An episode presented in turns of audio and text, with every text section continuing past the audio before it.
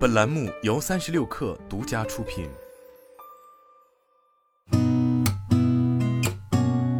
八点一刻，听互联网圈的新鲜事儿。今天是二零二三年五月四号，星期四，早上好，我是金盛。支付宝发布的五一假期前三天消费洞察显示，假期拉动了餐饮、出行、文旅行业消费热度的全面走高，假日支付笔数同比去年增长百分之二百三十，消费金额同比去年增长百分之两百，同比二零一九年则增长了百分之七十。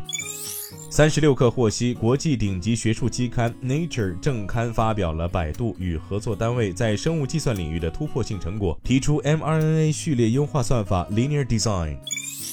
统计数据显示，截至昨天十时，二零二三年五一档电影总票房已超十三亿元人民币。特斯拉网站显示，在中国，特斯拉 Model 3的起售价上调至二十三点一九万元，Model Y 的起售价上调至二十六点三九万元；而在美国，Model 3的起售价上调至四万零二百四十美元，Model Y 的起售价上调至四万七千二百四十美元。苹果宣布和谷歌联合提交了一份拟议的行业规范，以帮助打击滥用蓝牙位置跟踪。该规范将允许蓝牙位置跟踪设备与 iOS 和 Android 平台上未经授权的跟踪检测和警报兼容。韩国市场调研机构发布的一项数据显示，今年一季度全球新登记电动汽车的电池装车总量同比增加百分之三十八点六，为一百三十三吉瓦时。中国宁德时代以百分之三十五的市占率排名第一，比亚迪以百分之十六点二名列第二。